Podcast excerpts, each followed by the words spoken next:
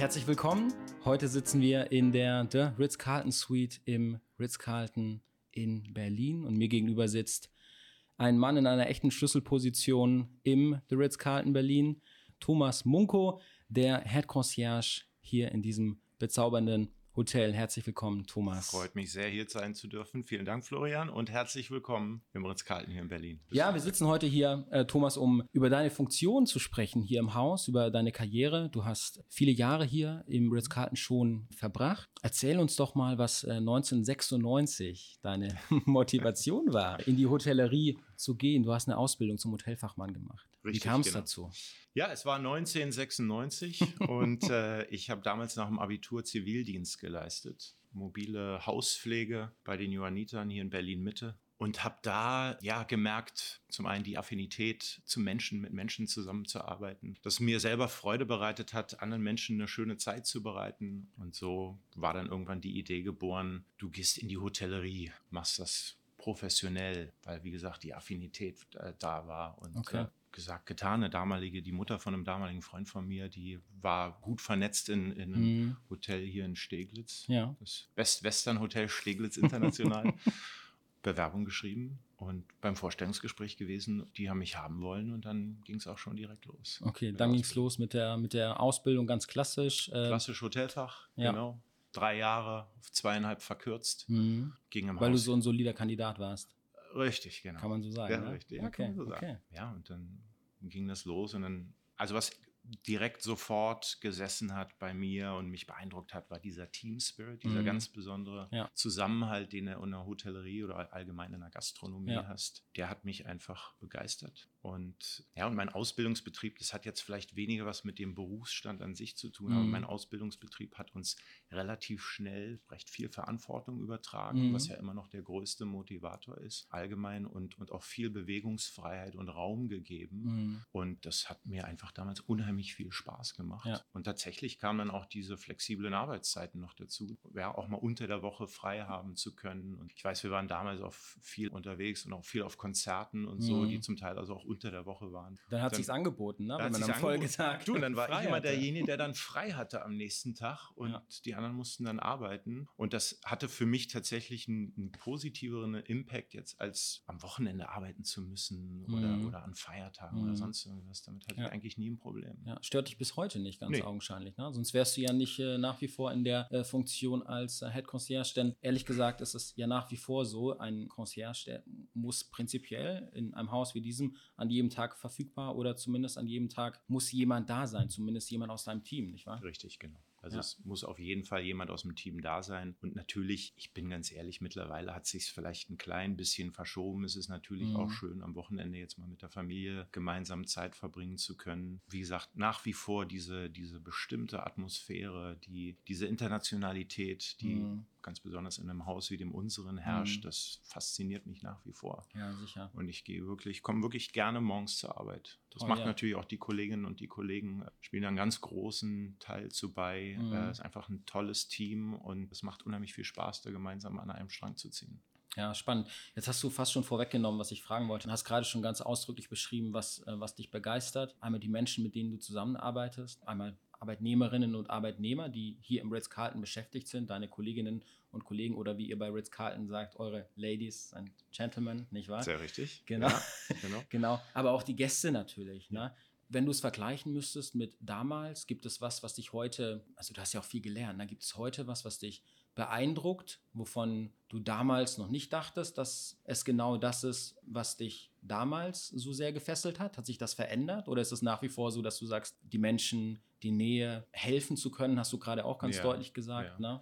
Nee, es hat sich eigentlich nicht verändert. Also es ist im Grunde genommen vom Kern her ist das derselbe Antrieb, dieselbe Motivation, mhm. das zu machen, ist geblieben. Das hat sich nicht verändert. Also ja. es gibt keine neuen Dinge, die sich im Laufe der Zeit irgendwie rauskristallisiert haben, die mich jetzt anders, anders motivieren an, okay, okay. würden, ja, an die Sache ranzugehen. Ja. Gibt es denn für dich oder gab es jemals für dich irgendwie Vorbilder ne? oder, oder Mentoren, wo du sagst, okay, deswegen möchte ich das machen oder so wie derjenige das gemacht hat, möchte ich ich das machen oder so möchte ich werden? Eigentlich eher nicht, mhm. aber es gibt ganz viele Kolleginnen und Kollegen, die ich innerhalb meiner bisherigen Laufbahn getroffen habe, sei es bei Ritz-Carlton, Hoteleröffnungen. Ich habe acht Hoteleröffnungen machen dürfen Wahnsinn. für Ritz-Carlton. Natürlich aber auch diverse nationale, internationale Treffen von mhm. Le Clédor, von den Goldenen Schlüsseln. Und da gab es ganz viele, die mich unheimlich inspiriert haben, die mir immer wieder auch neue Wege gezeigt haben und ja, ich dann die Möglichkeit hatte, auch trotz allem meinen eigenen, meine persönliche Handschrift da reinzubringen, meinen eigenen Führungsstil auch ja, reinzubringen, toll. aber immer wieder mich auch dann versucht habe zu hinterfragen und Dinge mal neu und anders zu machen. Mhm. Das ist es ja, glaube ich, was uns auch ausmacht, einfach Absolut. Dinge mal andere, anders machen als anderes tun. Und da gibt es also wirklich ganz tolle Ladies and Gentlemen, die mich da sehr, sehr inspiriert haben. Ja, toll, ja. toll zu hören.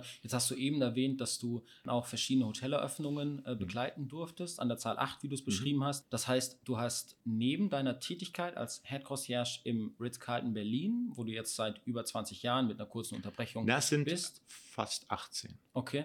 Genau, du warst ja kurz noch. Vorher im Schlosshotel. Genau, richtig, genau. Ja. Aber ja. das wurde ja dann leider irgendwann abgegeben ja. und gehörte dann nicht mehr mit zur Kette. Und okay, ja. Diese dreieinhalb Jahre werden jetzt im Nachhinein leider nicht angerechnet. Ja, nee, hast du recht, Deswegen sind es, also am 29. Dezember wären es dann 18 Jahre. Okay. Und die, die Eröffnungen, die du mitgestalten durftest, also die hast du aus deiner Funktion hier heraus sozusagen mitgestalten können oder warst du dann jeweils genau. vor Ort in den anderen? Ja, ja vor Ort, ah, okay, genau. Toll. Also das ist wirklich großartig und das waren auch ganz, ganz tolle Momente, die ich hatte, diese Hoteleröffnung. Du wirst dann aus deiner aktuellen Position quasi rausgenommen ja, und dann verstehe. ausgeliehen und als Trainer eingeflogen, jeder so für, für seine speziellen Bereiche, um dann vor Ort, und ich habe zum Beispiel also Dubai DIFC, also mhm. International Financial Center, ich, war mein erstes, was ich damals mhm. aufgemacht habe. Dann kam gefolgt von Riyadh und Al-Bustan Palace, die Übernahme damals, ja. das legendäre Haus in Muscat. Was war noch dabei? Wien war dabei, Abu Dhabi, ja, Tel toll. Aviv. Ja, finde ich Astana. toll, ne, dass die Company einen dann auch als Experten sozusagen ja. rekrutiert aus dem jeweiligen Hotel und als Experten in ein Hotel bringt, das eröffnet wird unter derselben Flagge. Ne? Genau.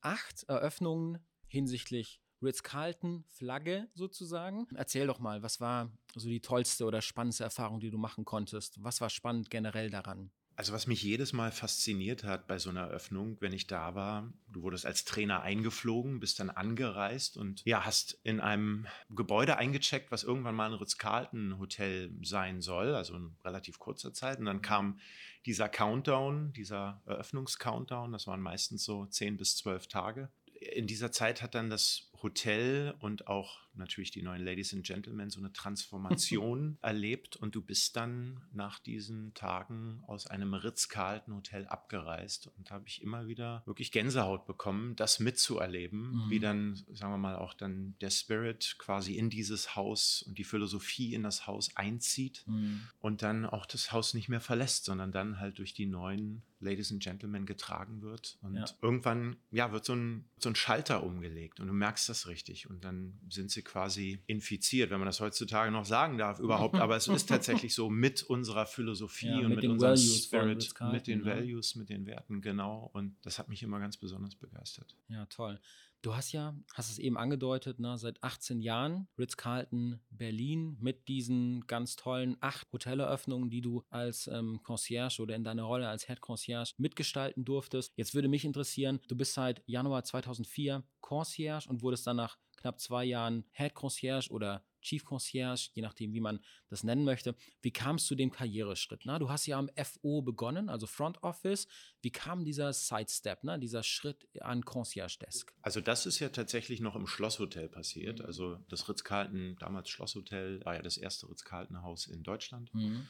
Da war ich am Empfang angestellt. Und da wir hatten einen eigenen Concierge. Das ist ein kleines Haus, es sind ja nur 54 Zimmer. Und wir hatten einen Kollegen, der äh, Concierge war. Und habe ich ihm mal Dinge ab nehmen dürfen und dann war er auch im Urlaub, dann war ich seine Urlaubsvertretung ah, und dann okay. kam der wieder und anscheinend hatte ich meine Aufgabe ganz gut gemacht.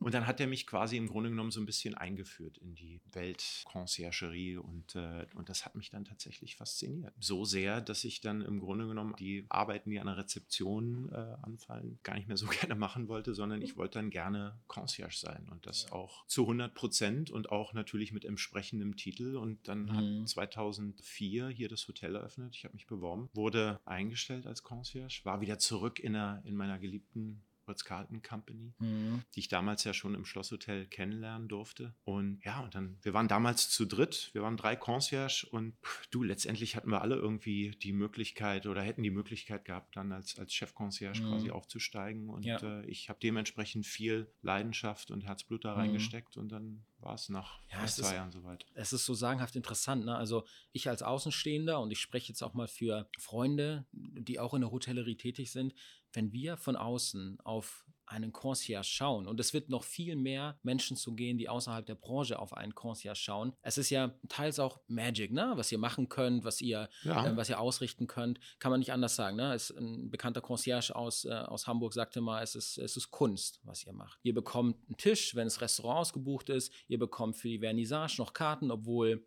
seit sechs Monaten keine Karten mehr auf dem freien Markt verfügbar sind. Tolles Konzert ist gnadenlos ausverkauft, war nach zwei Minuten bei Eventim weg, aber ihr habt irgendwo Karten bekommen. Ne? Ihr, habt, ihr, bietet immer Zugang zu Services, zu denen es keinen Zugang mehr geben würde. Was war für dich denn dann damals so ausschlaggebend zu sagen, jetzt werde ich Concierge? Denn du, du hast am FO gearbeitet, du hast die typischen Tätigkeiten als Frontdesk Agent ausgeübt, ne? Gäste eingecheckt, ausgecheckt, durchaus auch Berater gewesen. Ne? Dieser Schritt zum Concierge Desk, was hat dich da so hingezogen? Diese Tatsache, dass du am Concierge nie weißt, was die nächsten fünf Minuten bringen. Und mhm. das ist tatsächlich was, was ja. unheimlich spannend ist, was fesselnd ist, was den Concierge-Alltag auch so ungewöhnlich erscheinen lässt und, und Langeweile kam und nach wie vor kommt selten auf. Und das ist tatsächlich was, was mich gefesselt hat. Mhm. Und ich meine, am FO, und ganz ehrlich, ich habe ganz großen Respekt vor allen mhm. Kolleginnen und Kollegen, die am FO arbeiten. Und das war damals ja auch mein Einstieg. Aber dann, wie gesagt, diese Tatsache, dieses, du weißt nie, was die nächsten fünf Minuten bringen, das macht es nach wie vor nach fast 18 Jahren immer noch so spannend. Ja, toll. Ja, das ist, das ist interessant, ne? weil genau wie du es beschreibst, ist es, glaube ich, und ich kann sagen, glaube ich, weil ich es natürlich nicht nie erlebt habe, genauso kann ich mir vorstellen, ist es, weil so individuell wie die Gäste sind, hm. ist am Ende auch dein genau. Arbeitsablauf. Richtig, ja? Weil genau. du natürlich weißt du grundsätzlich, wer checkt ein, ihr macht ein Screening der Gäste, wer kommt, ne? Welches, welche Stammgäste kommen, welche neuen Gäste kommen, was haben die Gäste möglicherweise für Erwartungen und Ansprüche, aber am Ende weißt du nicht, nicht ganz genau, welcher Gast möchte welchen Service, welcher Gast möchte was in der Stadt erleben, welcher Gast hat welche Erwartungen an, an dein Know-how. Und am Ende kann ja jeder x-beliebige Wunsch, sage ich mal, auf dich zukommen. Und wir hatten ja vorhin kurz drüber gesprochen. Früher hatten die Concierges diese kleinen schwarzen hm. Bücher. Na, du hattest gesagt, habt ihr heute nicht mehr. Heute wird Zum es Glück, digitalisiert. Ja. Aber ich so als Außenstehender, ich sage, krass, diese kleinen schwarzen Bücher, wo, wo alles drinsteht. Na, so ja. verschlossene Alleskönner. Na, das ja. ist Richtig, sind zum Glück ausgestorben, mhm. meiner Meinung nach. Ja. Ist rudimentär und, und sollte tatsächlich auch heutzutage, ich meine, wir sind moderne Manager und mhm. wir müssen halt sicherstellen, dass all die Wünsche und die Bedürfnisse, dass die auch umgesetzt werden ja. können, wenn man selber nicht im Haus ist. Ja, und absolut. da bin ich verantwortlich für. Und deswegen werden unsere Kontakte auch ganz offen kommuniziert und jeder hat die Möglichkeit, in einem Restaurant anzurufen und mhm. ob er dann den Tisch tatsächlich bekommt oder nicht, das ja. hängt dann natürlich auch ein bisschen mit ja. dem eigenen Geschick ab und wie man sich dann halt auch anstellt am Telefon. Und, äh, ja. ja, absolut. Da haben wir ja ohnehin schon gesagt, ne? am Ende hängt es auch von dem Netzwerk ab. Und du bist jetzt seit 18 Jahren hier. Du hast hier natürlich äh, nicht nur hier, was das Haus und die Umgebung, also Potsdamer Platz angeht, sondern im Hinblick auf Gesamt Berlin, im Zweifel sogar natürlich über die Grenzen von Berlin hinaus ein Netzwerk erarbeitet. Kann man ja genauso ja. nennen. Ne? Denn, okay. Und es ist ganz, ganz viel Netzwerk und es ist aber auch ganz viel Hartnäckigkeit. Mhm. Also da ja. darf man sich auch nach so langer Zeit dann nicht einfach abspeisen lassen und mhm. mit einem mhm. einfachen Nee machen wir nicht. Und das ist ja tatsächlich auch zum Teil das Schwierige. Überzeug mal jemanden, der oft an einer anderen Telefonleitung mhm. ist, jetzt gerade mit dir gemeinsam den Extraschritt zu gehen, ja, ja um irgendwie gerade einen Magic Moment hier zu kreieren. Mhm. Ja? ja? Erklär das mal jemandem von der DHL oder. Ja, gutes Beispiel. Erklärt das mal jemand von der DHL. Ja. Ich, du, nee, wie gesagt, ich, ich, möchte jetzt um Himmels Willen nicht schlecht darüber. Ja, äh, nee, aber ich weiß, was du meinst. Ne? Es, ist, äh, es ist irgendwie schon auch ein Sales-Job, ne? weil du verkaufst ja irgendwie jeden Tag an deine Partner in deinem Netzwerk die Story. Ne? Du versuchst immer irgendwie alle Hebel in Bewegung genau. zu setzen, was möglich zu machen für die Gäste. Und das kannst du nicht allein. Du brauchst natürlich immer dein Netzwerk, deine genau. Partner dafür. Genau, weil wir sind ja, und das ist nicht nur im Haus so, wir sind ja quasi an unseren Tresen mehr oder weniger, ich will jetzt nicht sagen gefesselt, aber mhm. wir sind halt unten, müssen auch präsent sein. Und ja. dann haben wir natürlich auch intern im Haus unsere verlängerten Arme, die mhm. quasi mit uns gemeinsam dann Dinge umsetzen. Ja. Und genauso hast du das auch. Egal wo du anrufst, musst du sicherstellen, die Person jetzt davon zu überzeugen, mal etwas zu tun, was vielleicht nicht in ihrer mhm. oder in seiner Stellenbeschreibung ja, steht. Ja. ja. Und es gibt ein, ein schönes Beispiel, eine schöne Geschichte. Ein Freund von mir, auch Mitarbeiter, der arbeitet im Ritz-Carlton Singapur, der rief mich mal an und sagte, du pass auf, Thomas, ich brauche deine Hilfe. Bin jetzt gerade zurückgeflogen via Frankfurt und habe mein Tablet in der Lounge liegen lassen. Ich sage jetzt mal nicht, welche Fluggesellschaft mhm. das war. Und die haben das Tablet auch gefunden, aber da ist keiner bereit, mir jetzt irgendwie zu helfen. Ich okay, lass mich mal da anrufen. Und dann hatte ich da tatsächlich eine junge Frau dran, die wollte über, die war überhaupt nicht bereit zu helfen und hat gesagt, ja, das haben wir jetzt gefunden, aber das ist jetzt nicht meine Aufgabe, mich darum zu kümmern, sondern ich muss mich jetzt hier um die Passagiere kümmern, die bei uns in der Lounge sind. Sag ich, aber das kann doch nicht sein. Der Mann war ja auch bei Ihnen Passagier und Gast im Grunde genommen und ich bitte Sie doch nur darum, dieses Tablet jetzt außerhalb des Check-ins-Bereichs zu bringen, mhm. um es dort einem Kurier zu übergeben. Das war ja. alles organisiert, weil er kommt halt nicht rein in den Check-in-Bereich. Das ist ja klar. Und dann habe ich wirklich auch mit Engelszungen auf die Dame eingesprochen und habe sie dann davon überzeugen können, das zu machen. Und dann habe ich fünf Minuten später, habe ich dann, oder zehn Minuten später, habe ich dann nochmal angerufen und dachte, ich rufe es jetzt nochmal an. Ich gesagt, und wie, wie war das jetzt? Ja, hat sich schon, ja, ja, hat sich schon gut angefühlt. Ach, ich danke. Ja, ja. ja. Ich, sag, danke. Vielen, ja, vielen manchmal Dank. muss man Menschen auch zu ihrem Glück zwingen. Richtig, ja? genau. Und ich hoffe, dass sie es nach wie vor tut, den extra Schritt zu gehen ja. und wie gesagt, einfach mal ausbrechen aus dem, was in der Stellenbeschreibung steht. Ja. Und genau da passiert nämlich diese Magic, von der mhm. du gesprochen hast. Einfach mal Dinge zu tun, die man vielleicht nicht machen muss, aber man macht sie trotzdem. Ja, ja. das, ja, das ist Service Excellence am Ende. Ja, ne? Also diesen extra Schritt zu gehen. Aber das alles fängt ja an mit äh, über den nächsten Schritt nachzudenken. Ne? Darüber nachzudenken, was kann ich jetzt aus meiner Funktion heraus machen, um eben diese Magie zu kreieren. Ich habe ja auch lange in den Operations gearbeitet. Es ist schon unwahrscheinlich befriedigend, muss man sagen, dann die glücklichen Gesichter zu sehen, insbesondere wenn Dinge stattfanden, die der Gast nicht erwartet hat. Ja, genau. Das muss man, muss man anerkennen. Ne? Es sind wirklich sehr befriedigende Momente, glückliche Gäste zu sehen.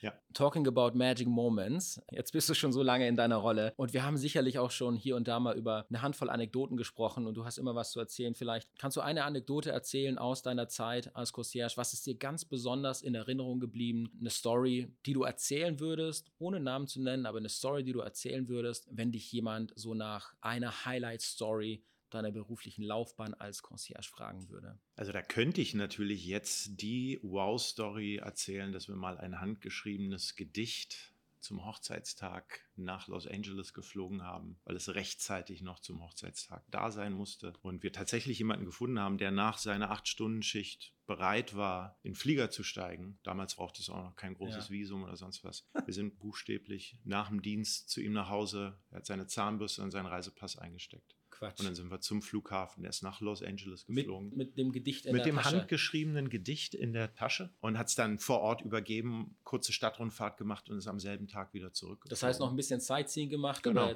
der genau. primäre Grund der Reise war, dieses Gedicht an Partner zu übergeben, zu sozusagen. Richtig, genau. Um dann wieder zurückzufliegen am selben Tag. Also der Mann war irgendwie 50 Stunden gefühlt wach das wahrscheinlich. Ja, und so jemanden zu finden, der bereit ist, das zu tun. Und so einen Menschen findest du bei Ritzkalen und das ist das Schöne. Und das ist die eigentliche, dieser eigentliche Wow-Moment an dieser, mhm. an dieser Geschichte. Ja. Wie gesagt, die Geschichte könnte ich jetzt erzählen, tue ich aber nicht.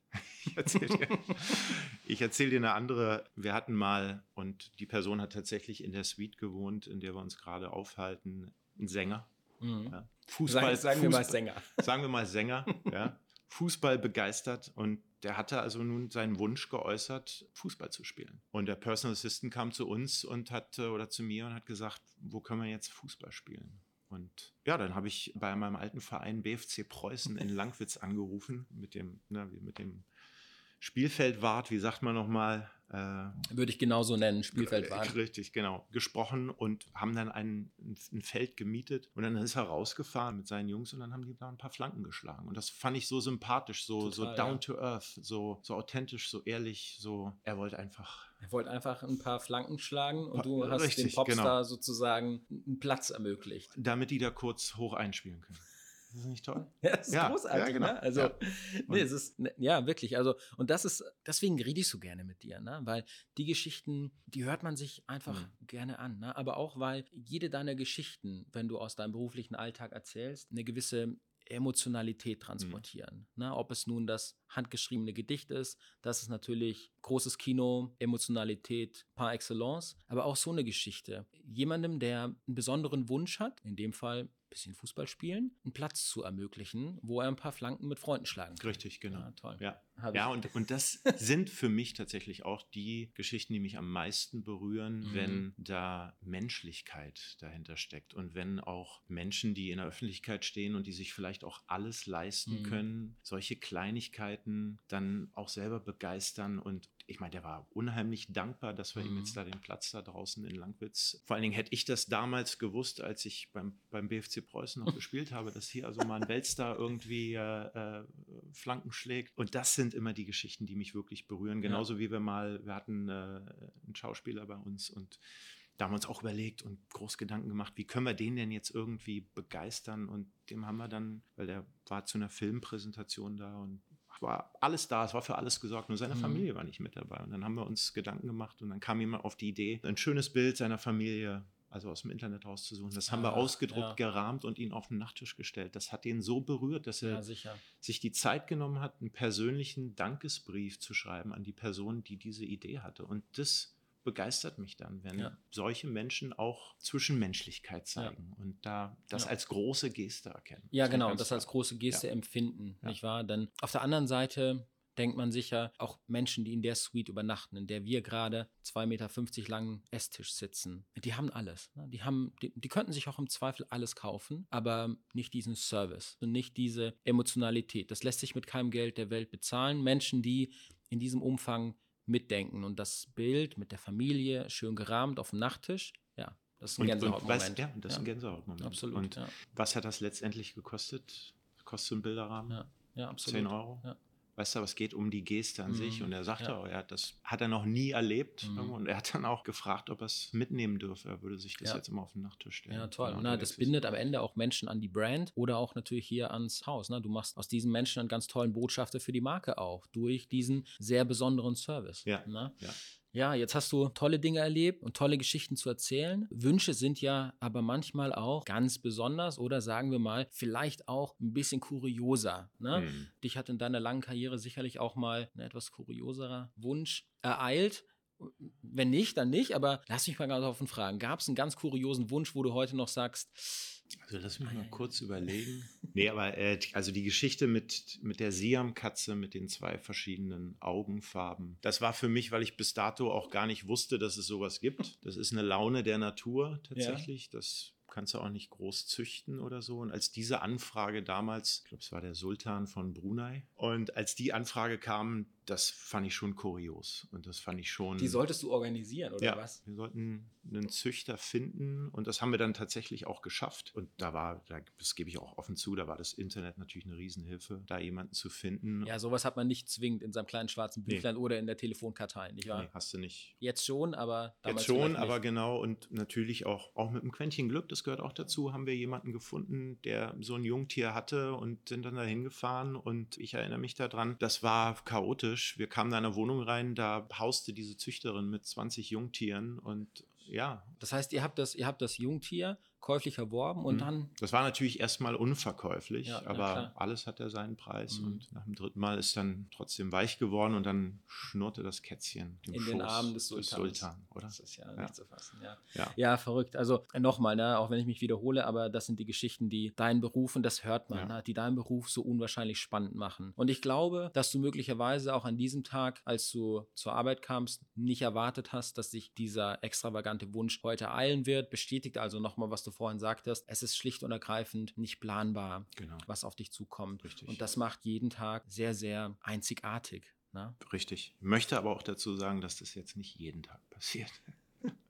Ja. ja. Du, Thomas, jetzt bist du neben deiner Tätigkeit. Ne? Du hast jetzt deinen Sakko ausgezogen, aber ihr tragt alle diese ganz bezaubernden Schlüssel am Revers. Finde ich spektakulär. Wenn ich dem Head Concierge bei uns im Hotel begegne, dann starre ich immer unwahrscheinlich lange, solange wir im Fahrstuhl fahren, auf diese goldenen Schlüssel, weil die können sich schon sehen lassen. Du bist neben deiner Tätigkeit als Head Concierge im Ritz-Carlton Berlin auch engagiert bei den goldenen Schlüsseln, Richtig. e.V., mhm. nicht wahr? Du warst lange Vice President, dann Interimspräsident und jetzt bist du Präsident der Vereinigung. Erklär uns doch mal, was hat es damit auf sich? Also A mit den goldenen Schlüsseln und B mit der Vereinigung. Wie kann man sich das als Außenstehender vorstellen? Also ganz einfach, die goldenen Schlüssel Deutschland e.V., also wir sind tatsächlich ein eingetragener Verein, sind der einzige Berufsverband der Hotelconcierges der Luxushotellerie in Deutschland. Und wir haben diese gekreuzten goldenen Schlüssel, die wir am Revers tragen. Die sind quasi unsere Erkennungszeichen. Okay. Der oder diejenige Glied ist in unserer Vereinigung, ist mhm. auch ein, weltweiter. Es gibt auch den weltweiten Le Verband, das ist mhm. unser Dachverband. Wir sind weltweit vernetzt und es ist ein weltweiter Berufsverband. Ja, und wir definieren uns stark über unser persönliches Netzwerk. Das hast du ja vorhin auch schon erwähnt, was natürlich einen ganz, ganz starken Teil ausmacht und dass wir auch stets ausbauen und vergrößern möchten, also durch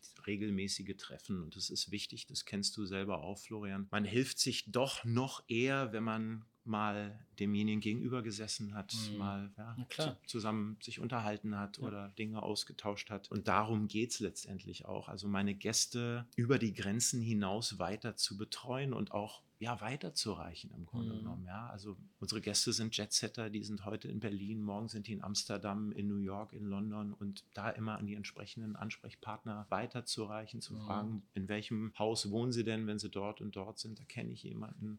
Und genau darum geht es und genau das wollen wir halt auch damit kreieren. Okay, verstehe. Ne? Thomas, das heißt ja, beispielsweise ist Herr Schmidt heute hier mhm. und Herr Schmidt sagt dir, ich reise morgen ins Ritz-Carlton nach New York, dann passiert wahrscheinlich natürlich viel mehr im Hintergrund, als man als Gast vermuten mag. So, das heißt, du würdest den Head Concierge oder deine Kollegen im Ritz-Carlton in New York briefen, informieren. Aber selbst wenn er jetzt nicht ins Ritz-Carlton reisen würde, sondern in ein anderes Luxushotel, wo ein Kollege der goldenen Schlüssel sitzen würde, würdest du den Kollegen im Zweifel natürlich auch informieren. Oder er würde dich kontaktieren und sagen, Herr Schmidt war ja bei euch, kannst du mir ein paar Infos zu seinen Vorlieben geben beispielsweise, dass die Kollegen vor Ort wiederum die Chance haben, einen Wow-Moment zu kreieren kreieren Richtig. für ihn. Richtig, okay. genau. Und das, und so versteht sich unsere Vereinigung national oder auch international, das ja. ist ein weiterer Punkt, dass wir uns eben nicht in Konkurrenz sehen. Mhm. Klar arbeiten wir für unterschiedliche Hotels und unterschiedliche Hotelcompanies, aber wir verstehen, dass wir uns gegenseitig die Gäste ja. nicht wegnehmen. Im ja. Gegenteil. Wir stellen sicher, dass die dort, wo sie sind in dem Moment, einen tollen Aufenthalt haben, ja. ein persönliches Erlebnis haben, was sie daran bindet und da unterstützen wir uns gegenseitig. Und es ist wie in einer Freundschaft, man, man hilft sich gegenseitig und bietet seine Hilfe an, weil man weiß, irgendwann braucht man selber mal. Ich wollte es eben sagen, da, irgendwann brauchst du die Hilfe im Zweifel auch ne, genau. ne, von einem deiner Kollegen, der möglicherweise Tickets hat, die du aber ganz dringend benötigst für einen deiner Gäste. Richtig, ja, okay. Genau. Und wie wird man Mitglied? Wie kann man sich das vorstellen? Man bekommt wahrscheinlich, wenn man sagt nicht, ich möchte Concierge werden und bekommt die Schlüssel angepinnt, sondern nee, es gibt so wahrscheinlich. Ist das genau. nicht natürlich. Nee, also wie, da muss wie man sieht das aus? Also in Deutschland ist es so, und das ist immer von Ländersektion zu Ländersektion unterschiedlich, mhm. aber in Deutschland ist es so, dass man erstmal in der Position eines Concierge, mhm. und ich mhm. bin im Hotel angestellt mhm. und nicht bei einem Drittanbieter. Ja, ja, verstanden. Also die Loge ist nicht ausgesourced, sondern mhm ich bin Hotelangestellter und bin präsent in der Hotellobby. Mhm. Das ist auch ganz, ganz wichtig. Ja. Also nicht irgendwo in einer Club Lounge oder sonst irgendwie was, sondern Le Clédor ist in der Hotellobby mhm. präsent. Und da arbeite ich dann, da bin ich aktiv und muss Minimum fünf Jahre Hotellerie vorweisen können, zwei okay, Jahre wow. als aktiver Concierge.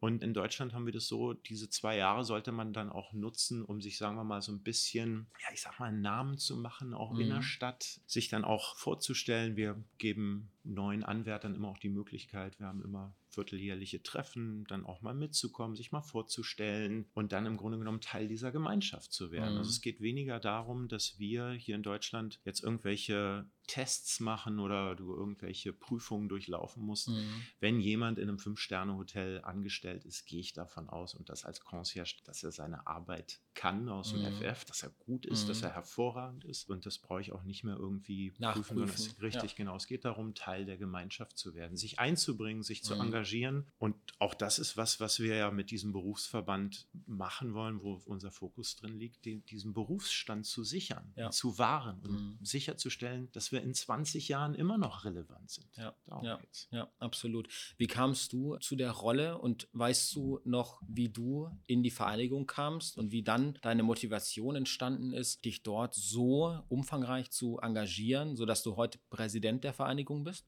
Ja, also ich bin seit 2004, bin ich quasi dazu mhm. gestoßen und war also sofort auch infiziert von diesem Zusammenhalt, von diesem gemeinsamen Spirit. Und wann immer irgendwo sowas passiert, dann bin ich immer dabei. Das gefällt mir einfach irgendwie gemeinsam irgendwie Dinge schaffen und verändern. Und war dann auch 2010 bei meinem ersten internationalen Kongress in Toronto damals. Und das dann nochmal auf internationaler Ebene zu erleben, war atemberaubend. Mhm. Das muss ich wirklich so sagen. Also sich in einem Raum aufzuhalten mit Concierges aus egal ob die aus Neuseeland kamen, aus Japan, aus Amerika, aus Brasilien oder sonst wo, in allen loderte so dasselbe Feuer und dieselbe Leidenschaft. Mhm. Und man hat sich dann auch ausgetauscht und gemerkt, dass im Grunde genommen die Herausforderungen, die es gibt, aber auch die schönen Momente überall gleich ja. sind und gleich viel bedeuten. Und das ist ja, wenn sich Menschen genau auf der Ebene dann irgendwie begegnen, dann ist es unheimlich inspirierend und mich hat es gefesselt. Und da stieg die Begeisterung immer mehr und der eigene Wunsch, mich mehr und mehr zu engagieren. Und dann ja. tust du das auch. Und dann Klar. bin ich, wie gesagt, 2010 dann als Vizepräsident in den Vorstand und habe 2013 als Interimspräsident das übernehmen dürfen müssen, ja, hm. weil letztendlich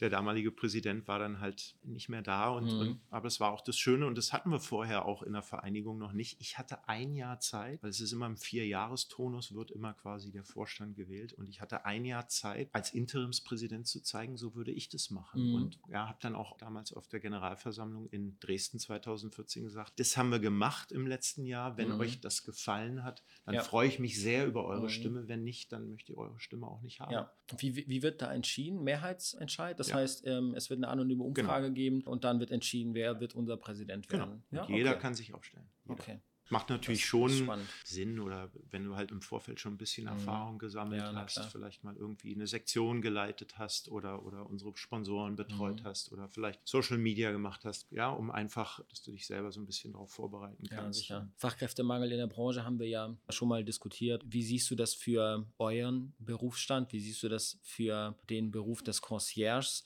Seht ihr dort auch dieselben Herausforderungen wie in allen anderen Bereichen der Hotellerie oder hast du das Gefühl, da kommt noch mehr nach? Wie würdest also du das beschreiben? Wir haben jetzt gerade aktuell und das gab es tatsächlich noch nie und natürlich hat das sicherlich auch mit der Pandemie was zu tun, äh, mit der allgemeinen Situation jetzt gerade, äh, mhm. ich glaube, zwölf oder 14 offene Positionen in wirklich großen Häusern deutschlandweit. Das hat es vorher noch nie gegeben. Letztendlich ja, sind im Grunde genommen die Kollegen früher mehr oder weniger, ich sage jetzt mal, rausgestorben aus, ja. aus, diesen, aus dieser Position Concierge und dann hast du mit viel Glück bist du da irgendwie reingerutscht mhm. und jetzt haben wir da natürlich auch Lücken, die ja. sich aufgetan haben. Aber jetzt gerade die letzten Wochen und Monate haben wieder gezeigt, dass die Menschen wieder reisen durften und, und auch das nachholen wollten, was ihnen genommen wurde mhm. in den letzten fast anderthalb Jahren, dass wir eine Daseinsberechtigung haben. Und da waren wieder viele tolle Wünsche und mhm. diese Chance wieder zu zeigen, dass wir wieder zurück sind und dass wir mhm. wieder Dinge bewegen können. Und deswegen, also ich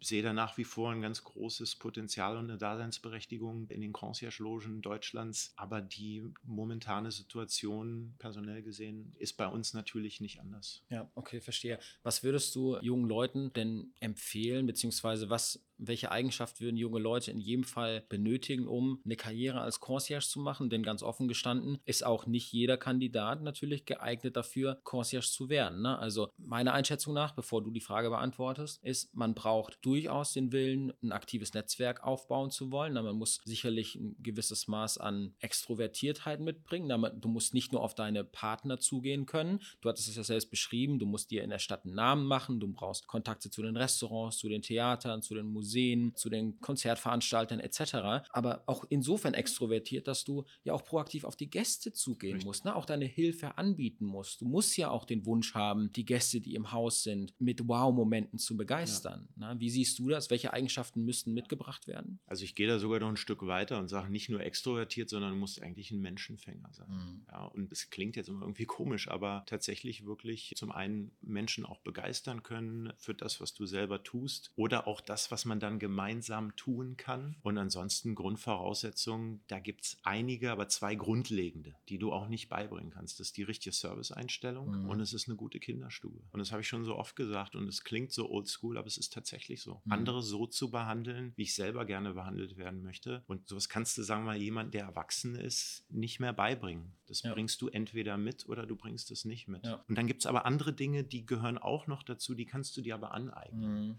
Aber die beiden Sachen eben Die nicht, hast du oder hast du nicht. Die hast ne? du so oder kann man ganz klar sagen. Genau. Ja. Alles andere lässt sich erlernen und, und natürlich mit der Berufserfahrung kommt da natürlich auch viel mit dazu. Mhm. Es kommt, wenn du dann auch in einem Haus arbeitest wie dem unseren, da kommt auch eine Internationalität mit dazu, dass du letztendlich auch weißt, wovon du sprichst. Nochmal, mhm. wir, wir haben hier, das sind Jetsetter, unsere ja. Gäste, ja. Die sind heute hier, morgen da und sonst wie. Ja. Und man muss sich selber natürlich auch ein bisschen auskennen, mhm. äh, international und auf der Welt um zu wissen, ja, wie sicher. es halt funktioniert. Also zum Beispiel mal ins, ans, in Sydney am Flughafen gewesen zu sein, um zu wissen, die Umsteigezeit, die man hat, sind 45 Minuten. Schaffe ich das überhaupt oder schaffe ich das nicht? Um dann Gästen abraten zu können, ja, sagen, sicher. buchen sich lieber einen anderen Flug. Ja, super. Ja. ja. interessant. Jetzt hast du natürlich, obwohl du passionierter Head Concierge im Ritz-Carlton Berlin bist, hast du auch ein Privatleben. Ab und zu. Aber jetzt habe ich, im, hab ich im direkten, direkten Freundeskreis bedauerlicherweise niemanden mehr, der als Concierge tätig ist. Aber wie kann ich mir das vorstellen? Also,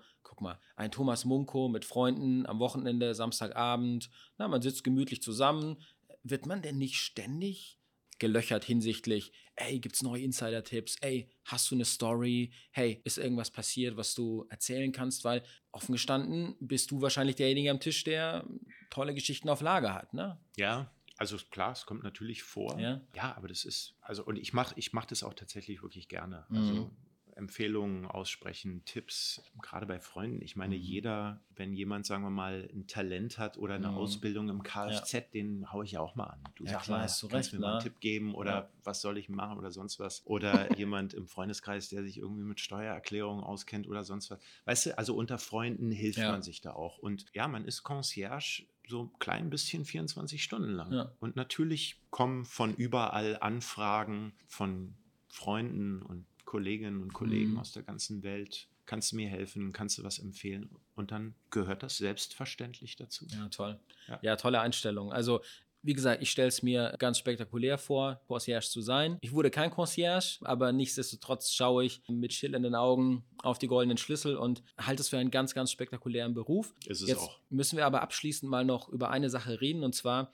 wir sitzen hier in der The Ritz-Carlton Suite. Du hattest es im Voraus schon angedeutet, bevor ich die Frage stelle. Es ist dein Lieblingszimmer. Beschreib doch mal, sag doch mal ein paar Worte über diese Suite, in der wir jetzt gerade sitzen, na, dass die Hörerinnen und Hörer ein Gefühl dafür bekommen, was wir hier gerade erleben. Also wir sitzen hier in der elften Etage des The Ritz-Carlton Berlin. Wir haben einen traumhaften Ausblick über den Potsdamer Platz. Die Ritz-Carlton Suite erstreckt sich über 205 Quadratmeter und hier hat tatsächlich alles schon genächtigt, was Rang und Namen hat. Und ich gebe auch gerne mal ein paar Namen preis. Also abgesehen von Barack Obama, der damals noch als amtierender US-Präsident hier mhm. genächtigt hat, 2015, war Barbara Streisand hier und Robbie Williams und Eminem und wie sie alle heißen. Und das alleine gibt natürlich dieser Suite äh, so ein, so ein ganz besonderes Feeling. Sie wurde auch aufwendig nachgerüstet vor, ich glaube, zwölf Jahren oder so. Es gab damals nur drei Präsidentensuiten in Berlin. Das Interconti hatte eine, das Adlon hatte mhm. eine. Und wir haben dann nachgerüstet, mhm. wirklich aufwendig nachgerüstet. Also sprich eigene Strom- und Luftversorgung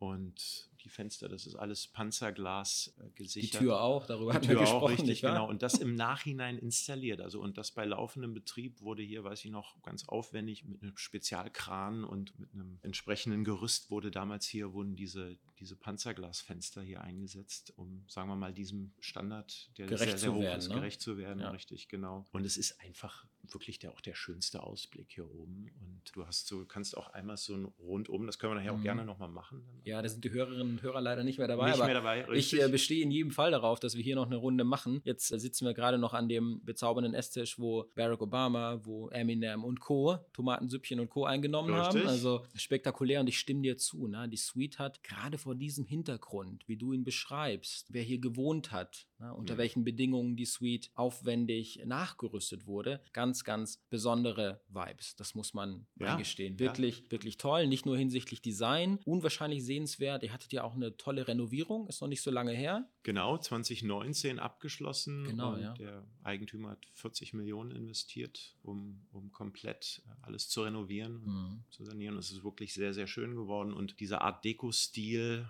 von der Außenfassade war das ja schon immer, also Art Deco-Stil der 20er Jahre, erinnert also an Rockefeller Center oder ähnliche Wolkenkratzer aus Chicago und New York. Und das wurde jetzt auch ins Innere des Hotels geholt. Also wirklich ein schönes, zeitloses Art Deco, ja. aber auch mit einer Hommage an die 20er Jahre in Berlin. Ja. Und äh, mir gefällt es sehr, sehr gut. Es ist wirklich schön geworden. Ja. ja, was macht denn für dich das Ritz-Carlton aus? So als abschließende Frage. Was macht es für dich so besonders? Na, was macht es für deine Kolleginnen und Kollegen besonders? Aber auch, was macht es für die Gäste so besonders, hier zu wohnen? Vielleicht kannst du das nochmal also ausführen. Ich, glaube schon, was uns unterscheidet, weil also schöne Zimmer haben wir natürlich alle, mhm. aber dieser legendäre Service bei Ritz-Carlton, dieses aufrichtige Bemühen mhm. um das Wohlergehen unserer Gäste unterstreicht einen Aufenthalt bei uns und sticht dann hoffentlich auch hervor und dieses Binden auch diese loyalen Gäste zu kreieren, die dann wiederkommen und die man ans Haus bindet, an sich selber natürlich auch, aber auch ans Unternehmen. Und ja, letztendlich für, für uns Mitarbeiter ist es die Ritz-Carlton-Philosophie. Und Ritz-Carlton bietet mir zum Beispiel die Möglichkeit, der Gastgeber sein zu können, der ich sein möchte, als der ich auch wahrgenommen werden möchte. Es ist wichtig natürlich, unseren Gästen auf Augenhöhe zu begegnen und das steckt ja schon in unserem Motto, also ja. we're ladies and gentlemen, serving ladies and gentlemen, dass ich großzügig sein darf, eigene Entscheidungen treffen kann, egal ob beim Beschwerdehandling oder einfach nur als Aufmerksamkeit, als, als Geste, natürlich äh, bei der Arbeitsplanung auch beteiligt sein darf und stets die Möglichkeit auch habe, mich weiterzuentwickeln, dann im Großen und Ganzen meine Rolle auch erkenne und mhm. verstehe und das umsetze, auch entsprechend meiner Persönlichkeit. Und ja. das ist, das sind alles Dinge für mich, die möchte ich nicht mehr missen. Ja. Und daher kommt für mich auch kein anderes Hotel in Frage. Ja, es ist wirklich großartig, dich so reden zu hören. Muss ich ganz offen eingestehen. Es ist ganz, ganz toll, dir zuzuhören. Und ich glaube, das sind ganz tolle abschließende Worte. Ich denke, es war wichtig, dass du nochmal erwähnt hast, die Hardware, die wir in allen Hotels haben. Na, ein tolles Bett und warmes Wasser als USP. Die Zeiten sind lange vorbei. Was uns einzigartig macht, und das hast du ganz toll beschrieben, ist die Software, die Menschen, die hier arbeiten na, und die die Wünsche erfüllen und diese magischen Momente erzeugen wollen, die eben diese, wie dein Kollege aus Hamburg mal sagte, die diese Kunst machen wollen. Und das wird ganz augenscheinlich hier gemacht. Und ich finde, es sind tolle, tolle Worte zum Abschluss, mein Lieber. Ich freue mich wirklich sehr, dass du dir die Zeit genommen hast, heute ich mit mir dir. in der tollen Suite zu sitzen, den Podcast aufzunehmen. Und ich kann an der Stelle nur sagen, viele Grüße aus Berlin. Lieber Thomas, vielen, vielen Dank und gerne bis bald. Vielen, vielen Dank, Florian. Vielen Dank fürs Interesse und auch für deine Zeit. Super. Bis bald. Ciao. Ja.